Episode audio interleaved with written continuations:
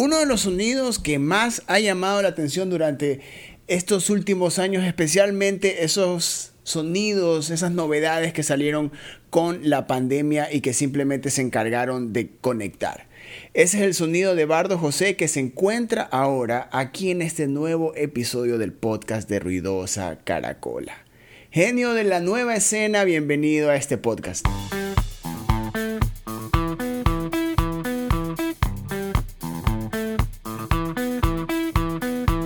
Este es el podcast de Ruidosa Caracola con Eric Mujica.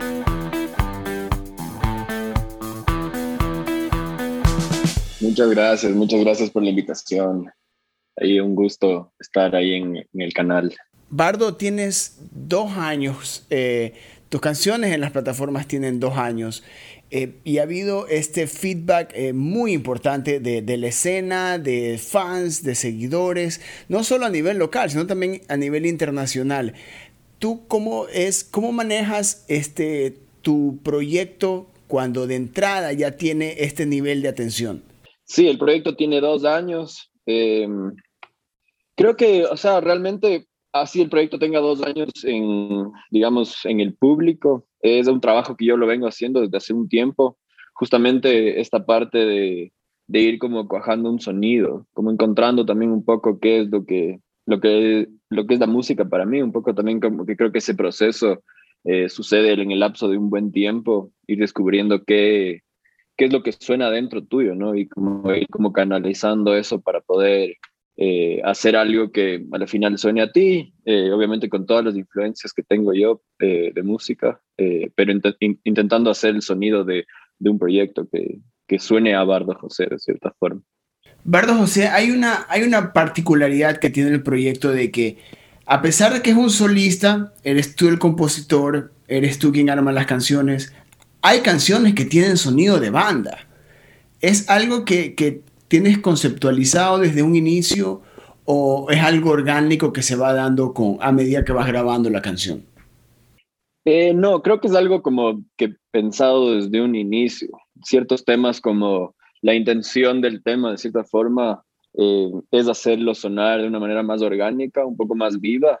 Entonces, eh, cuando quiero hacer eso, justamente como desde un inicio empiezo a traquear el tema eh, de una manera más orgánica, tal vez invitando a algún baterista en específico que sé que el sonido puede como sumar al proyecto. Eh, un poco eso, y de ahí la idea un poco del proyecto en sí es cuando lo llevo al formato en vivo, es que sí sea una banda de cierta forma.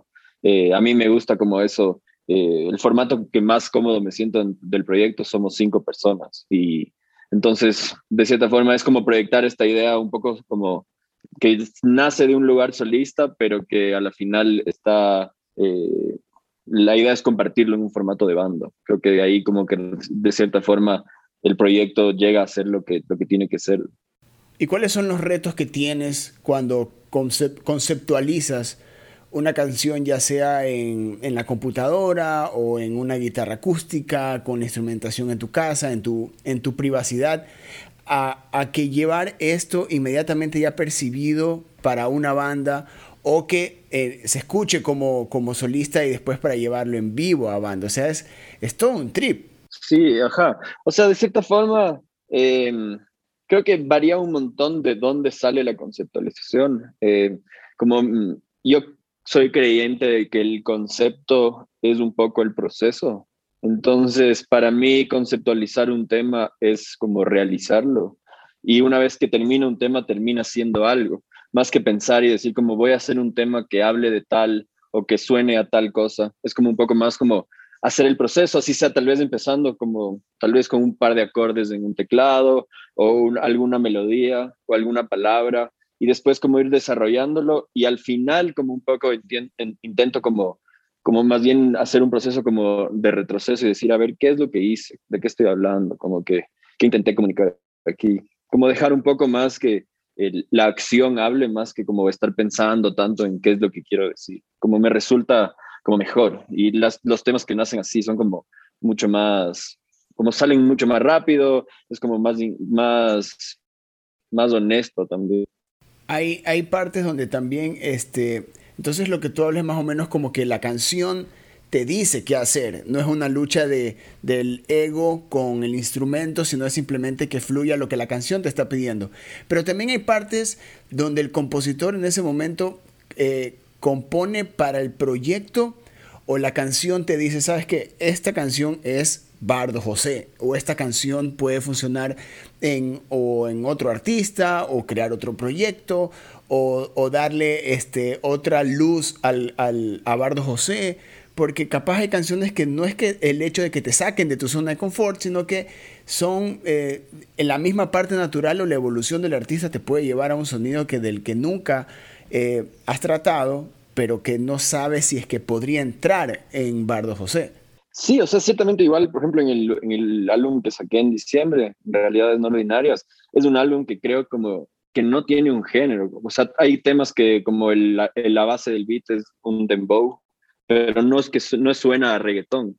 Y hay temas que suenan como tal vez la estructura es tal vez una canción como de Strokes, pero no suena a Strokes. Y la idea es un poco como jugar con todas esas como estructuras, con sonidos, con hasta temáticas de diferentes cosas y llevarlo hacia este como a esta estética de sintetizadores, eh, este mundo como un poco que yo le describo como es la sonoridad de Bardo José, que creo que eso es un poco por qué de cierta forma me siento pegado al proyecto y continúo en esto, es porque creo que encontré eh, un tipo de sonido, de cierta forma, que como a la final, más que cambiarlo, quiero como seguir explorándolo para ver qué, qué va pasando.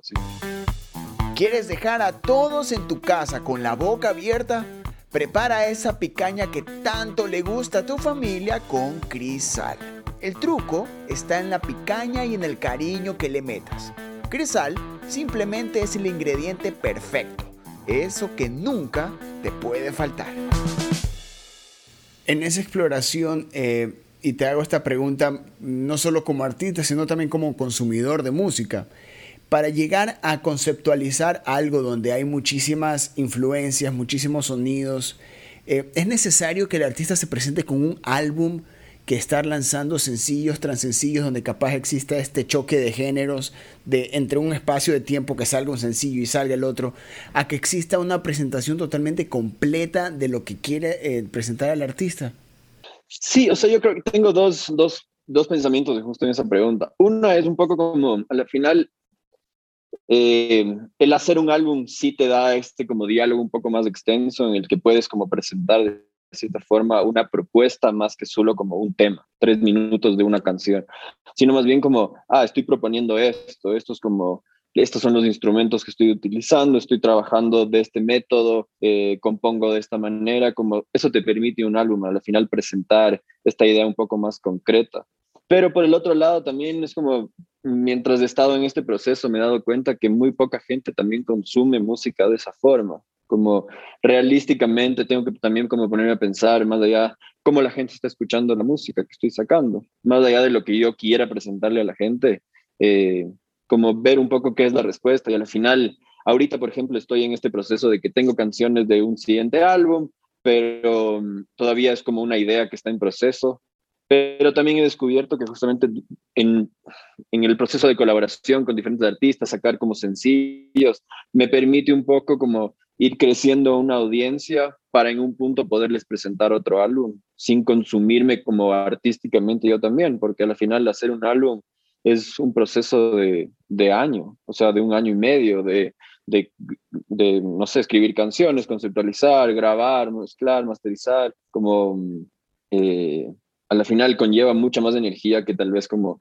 ir sacando estos sencillos ir como presentándole a gente como la oportunidad de que tal vez quieran escuchar el proyecto y en un punto eh, volver a lanzar otro álbum para que de cierta forma también tenga un efecto y que pues, positivo para el proyecto, para mí como artista, que me permita como tal vez salir a tocar, eh, eso, ¿no? También eh, en realidades no ordinarias, en sí a ti también te ha mostrado y se ha encargado de esta parte visual de Bardo José en general, ¿no? Se te has encargado de llevar la, el álbum a otros lugares donde también, eh, agregando a la época digital, a la era de plataformas digitales, de redes sociales, la música entra por los ojos. ¿Qué tan, ¿Qué tan importante para ti es unir estos dos universos o es simplemente eh, un ejercicio básico como el de la promoción de un, de un álbum? O sea, creo que justamente por el, por el medio en el que ahora se presenta la música, eh, creo que la parte visual, de cierta forma, es, es, es, esencial en el tema de cómo, o sea, creo que siempre ha sido, como hasta cuando la época de los vinilos, o sea, como el arte de un vinilo era algo como épico siempre, o sea, era como que se intentaba hacer algo porque al final era la única manera de como decir, mira, esto es a lo que se ve mi música, de cierta forma. Y eh, yo como he intentado un poco como pasó de una manera bastante orgánica, pero yo me topé hace dos años con un amigo que se llama Julián Cordero y con él cogimos y desarrollamos, eh, él, él, yo conceptualmente y él literalmente la parte de código, estos mundos virtuales donde puedes escuchar la música. Hay el, primer mundo se llama bardojose.com, o sea, está en, esa página web y el otro lo presentamos en una galería en Quito y a la final la idea es moverlo a diferentes ciudades en el Ecuador para ir presentando la parte visual del proyecto y como de cierta forma eh, un poco la conversación del, del, de, esta exposición es que la, que la interacción del, de, la, quien escucha la música es el 50% de lo que está sucediendo ahí. Y si es que esa interacción es como una cosa mundana, como está en el background de tu, o sea, está ahí sonando sin que te des cuenta, al final, ¿qué tanto estás experimentando lo que el artista te, está proponiendo de cierta forma? Entonces, la idea es como exigirle al consumidor que si es que quiere tener una experiencia como un poco más elevada, que tiene que estar consciente y tiene que estar como ahí y presente de cierta forma en, en la interacción de la música como que a la final, si es que los conciertos ya va a ser algo como un poco eh, más, más espontáneo, no va a suceder de, de, maneras tan frecuentes, por lo menos por un tiempo. Hay que encontrar como este otro medio para presentar la música y que sea una interacción como humana a la final dentro de un medio digital, pero que no sea solo estas playlists en Spotify donde solo escuchas cientos de canciones sin saber quién hizo qué hizo, cómo lo hicieron, como un poco como eso, ¿no? Como estar ahí, si es que quieres consumir algo, como un poco saber qué estás consumiendo. Hay, hay este choque cultural digital en el que eh, pones play en cualquier plataforma digital y te salen todas estas canciones que, que, las tienes en el background, otras las cantas, otras te interesan, las, las, las, guardas, sigues al artista, te enamoras del artista y existe como que esta, estos varios escenarios que existen cuando tú abres una plataforma digital. Pero para el artista también cuando quiere salir a tocar estas canciones en los espacios reducidos y generar lo que tú hablas como experiencia, yo creo que eh, cómo, cómo lograr que la canción entra a la plataforma digital eh, y generar un número de, plays o de reproducciones y cómo lograr también de que la canción se convierta en una experiencia a nivel en, vivo. O sea, sin duda sí es difícil en, ciertos formatos, en ciertos lugares, como presentar un show completo como con la experiencia completa, que suene como tiene que sonar, que se sienta, que la gente como esté parada, como de esta forma, eh, parte de un concierto es medio esencial eso, por lo menos para mí, los conciertos que más me han gustado son conciertos donde estás ahí con full gente metido, eh, hace calor, como de cierta forma, es una experiencia que te saca un poco del contexto de, lo ordinario, así. Y en un, en un bar, en un lugar, de cierta forma tienes eh, la cercanía con la gente, que eso es chévere, pero sí se pierde un poco como esa idea de, ah, es un show, ¿me explico? Pero em, para mí igual como ha sido medio extraño, porque como el proyecto solo tiene dos años, yo tuve como un año en el que pude tocar, pero estaba empezando, como que realmente ni siquiera pude hacer como un show solo mío, porque todavía no tenía la cantidad de gente que me escuchaba, entonces como habría para otras bandas, por ahí como en lugares pequeños donde se podía tocar. Y el momento del 2019, cuando un poco el proyecto empezó a coger un poco de, momento, ¡pum! Se trató y vuelvo a forma de los únicos toques que he tenido han sido en, en lugares súper chiquitos, en formatos súper reducidos, donde el proyecto se ha transformado en otra cosa en vivo. Como que realmente, eh, aparte de la sesión que sacamos con Club de Pesca, yo no he tocado esos temas en ese tipo de formato como, como idealmente lo que, los quería presentar. Entonces, em, eso, me ha tocado como adaptar el proyecto a estos formatos en vivo, eh, donde la música es full más melancólica, como eh, jugando con los tempos de las canciones para poder hacer que funcionen de cierta forma. Pero ha sido súper divertido porque a la final he logrado hacer un montón de reversiones de, de los temas y eso es como súper divertido como músico, de cierta forma. Pero sí, o sea, no puedo, pues tengo demasiada ansiedad para poder tocar como o en algún tipo de festival o hacer algún show así con visuales que suene así, hijo de puta. ¿Tú crees que, eh, por ejemplo, lo que tú hablas de como que estos, eh, estamos hablando de estos espacios reducidos donde todos han tenido que reconceptualizar eh, su música, no solo artistas nuevos, sino artistas ya establecidos, que han querido salir y tocar en lugares pequeños donde sus canciones, sus versiones se han reducido también. ¿Tú crees que ya el, artista que se para un escenario, que canta sus canciones y se baja, a diferencia del artista que ahora tiene que encargarse de darle una experiencia a, al, no solo al seguidor, sino al que va a ser su seguidor? Porque ahora vamos a festivales ya sea, por ejemplo, la semana pasada el, el Festival Otra Música en Sánchez Aguilar era estar sentado escuchando todas estas bandas que daban una experiencia. ¿Tú crees que ya desapareció el artista que, como por ejemplo, eh, qué sé yo, un Luis Miguel, tantos artistas que solo se suben, tocan, se bajan, cobran y listo? ¿Tú crees que eso ya desapareció, que esta nueva, esta música o estas expresiones post pandémicas o post casi pandémicas eh, se encarguen de que ahora el seguidor pida algo más y eso sea la experiencia que le das en vivo. O sea, sin duda creo que como de, cierta forma, estas figuras así como icónicas que antes, como tú dices, que se subían en un escenario como con la estrella atrás, así. Eh, o sea, es, cada vez sucede menos por el hecho de que creo que como artista o como músico es, es como una exigencia del medio estar en redes sociales, como compartiendo tu vida de cierta forma. Como yo no lo hago mucho, pero de cierta forma eso es un poco como el estándar de cómo se tiene que manejar. Y pierde un poco como el misticismo del artista a la final, como que, como que a mí no me, o sea, no sé, Luis Miguel era Luis Miguel porque salía este man con esta voz en un lugar con luces, así, tal. Como er, por eso era épico. Pero si es que sabes lo que, lo que está haciendo Luis Miguel todos los días, qué está comiendo, como un poco pierde un poco la magia de, es como que ya es el, es el tipo Luis Miguel, no el artista Luis Miguel, de cierta forma. Entonces, un poco creo que eso sí se va a perder. Pero mm, creo que también es interesante para el artista un poco lo que va a suceder ahora que se reabran las cosas, porque también creo que la gente como eh, el consumidor también como, como exige una experiencia un poco más desarrollada, también para el músico es un reto como encontrarte en, ciertas situaciones donde no es tu zona de confort y que tienes que hacer visuales, tienes que desarrollar un show, tienes que, no sé, aprender a tocar un nuevo instrumento porque tal vez ya no puedes tocar con tanta gente, como, no sé, como es, puede ser interesante lo que suceda.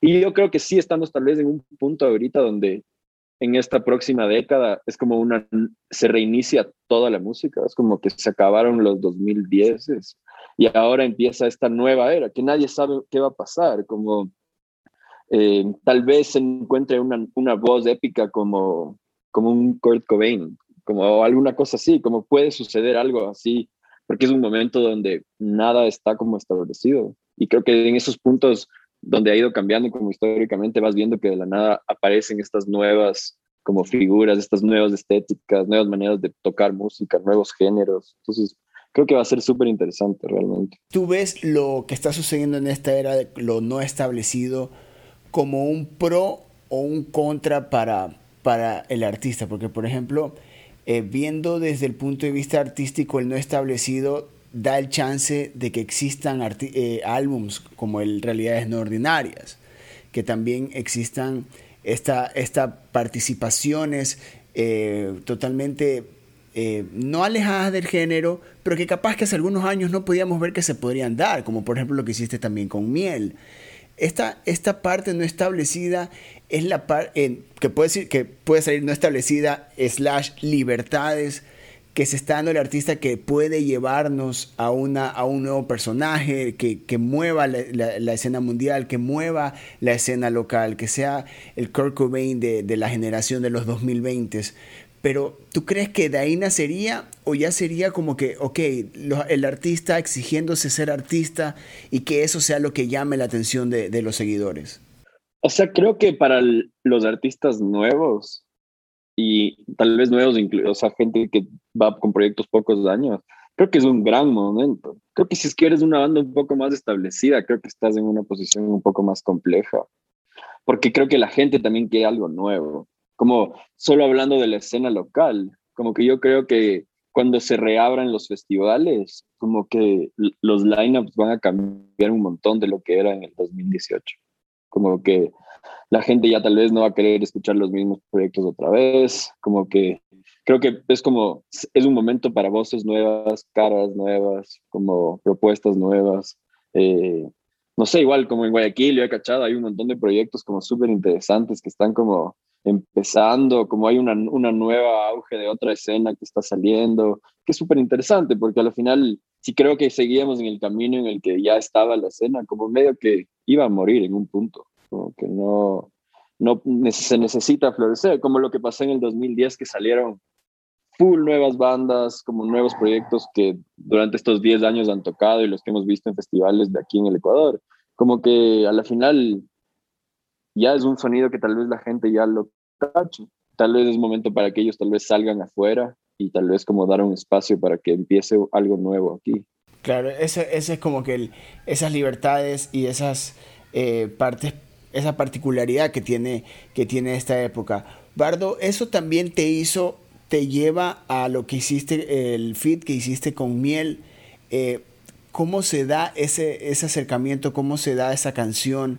De que lo que hace es como que le da un empuje a los dos, porque a veces hay este fit colaborativo de, sabes que eh, te doy una mano, dame una mano, trabajemos en algo, pero aquí es como que fuesen una banda cagado de risa. No, no existiría como, ay, ¿esto qué es? Podrían ser una banda de una.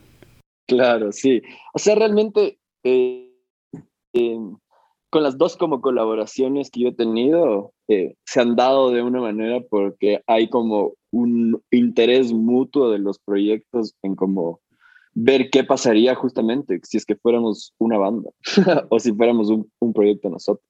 Como con Boris Vian fue igual, como hay un tema que se llama Tutti Frutti que tenemos juntos, que también es un tema que es como podría ser una sonoridad de algo, como es un poco Boris Vian, es un poco yo, y se crean estos temas que a mí me encanta, realmente como me, divierte demasiado como colaborar así con gente que, que, que un poco como admiro también y como me gusta lo que están haciendo, y de cierta forma con Miel y con Boris Vian esos features salieron como súper rápido y de una manera como súper fácil, como de cierta forma, eh, como que solo estábamos un par de días ahí fue como, ah, hijo de puta, tenemos un tema, como, es un, tenemos un tema que nos encanta de cierta forma y como que, que, estamos súper contentos y como orgullosos del tema, como, no sé, como a mí me, eso también me inspira un poco a esta búsqueda de como, aparte de hacer álbums, que es un proceso como súper introvertido en tu casa, como de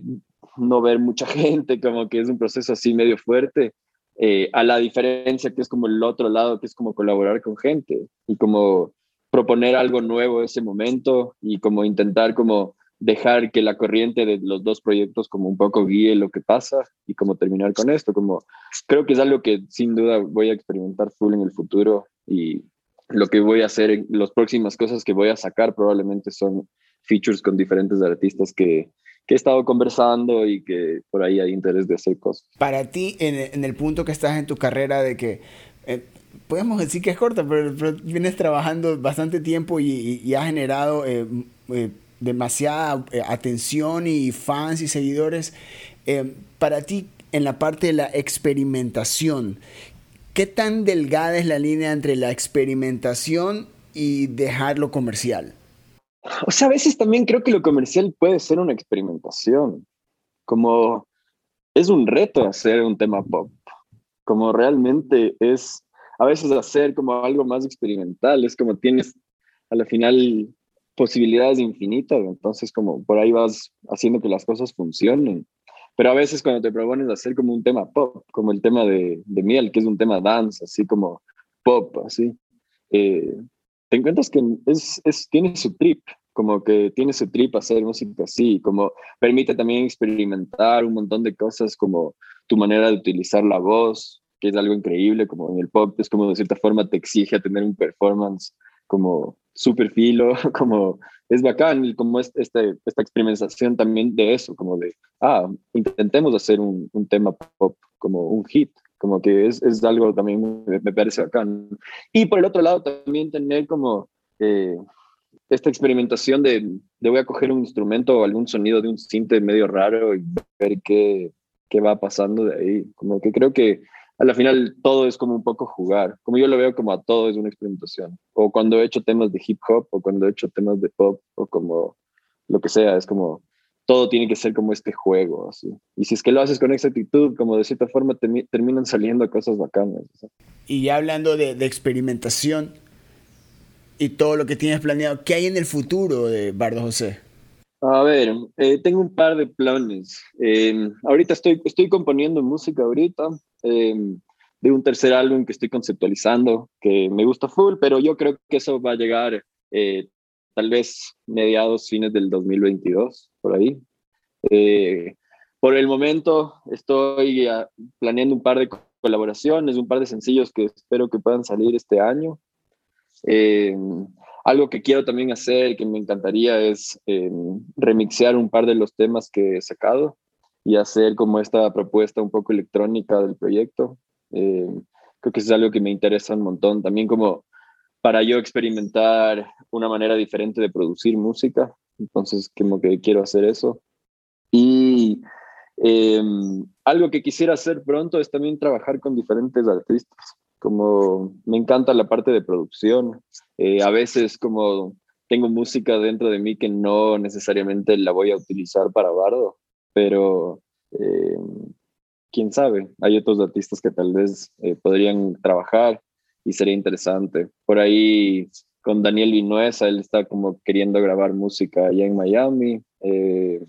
por ahí hay el, el interés de ver si es que produzco algo. Entonces, no sé, eso un poco, también como abrir un poco el, el mundo de, de, de Bardo José y yo también como artista, también como eh, quisiera salir a México a, mover un poco el proyecto allá, eh, dar unos pasos por afuera también, que creo que es importante a la final, eh, hablando de como una sustentabilidad musical, de ir como situándote en estos diferentes lugares para a futuro poder como realmente como tocar y que sea algo rentable de cierta forma el tocar, porque al final el Ecuador es un país chiquito donde tampoco puedes hacer 20 shows en un año, como de cierta forma creo que nadie le interesaría ver 20 shows míos. Entonces como eh, creo, que es, creo que es importante eh, hacer eso, como irse moviendo y ir estableciendo estas diferentes como, eh, no sé, en diferentes lugares y poniendo la música y como luego lograr tener 20 países donde escuchan tu música activamente y poder tocar eh, en 20 lugares durante el año. Me acabas de decir algo más o menos de unos dos años de trabajo, más o menos, más o menos. Más o menos, ajá. Eso es más o menos unos dos años de trabajo. De cierta forma, siempre como tengo full pensado lo que quiero hacer. Como soy una persona como bastante como obsesiva en ese sentido. Como mis metas como son súper realistas, como súper como, no realísticas, pero más bien como súper descritas como paso a paso. Entonces voy a ver qué, qué, va pasando ahí en el camino también. Bardo, y para terminar, brother, eh, ¿cuáles son esos artistas locales, sin contar con los que has trabajado, de que tú tripeas o que nos puedas recomendar? Chloe Silva me parece increíble, creo que es una voz como bastante interesante, creo que tiene un futuro como súper grande, como que creo que va a ser un artista súper interesante. Eh, de ahí, o sea, igual la, escena de Bequil me parece interesante, hay ese proyecto que se llama Rosero, eh, creo que tiene como una vibra bastante como nueva, creo que puede presentar algo muy bacán a futuro también. Eh, creo que por esos dos artistas sería como gente que he estado escuchando, que me, que me gusta un montón.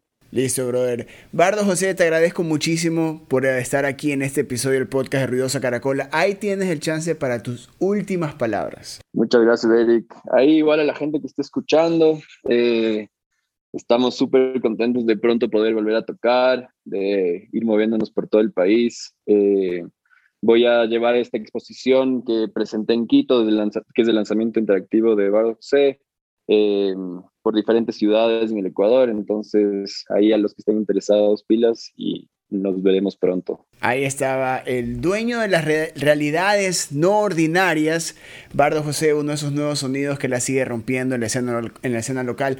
Brother, muchísimas gracias, felicitaciones por todo lo que has logrado y bueno, Ruidosa Caracola es la casa y nos puedes enviar, contar todo lo que necesites. Muchas gracias, brother. Siempre ahí por el cariño y por compartir la música. Ahí estaba Bardo José en otro nuevo episodio del podcast de Ruidosa Caracola. Tienen ya dos temporadas de contenido musical local para que la compartan, la difundan, la consuman. Yo soy Eric Mujica. Adiós. Ruidosa Caracola es una producción de Tripea. Suscríbete, compártelo y escucha nuestro playlist en Spotify.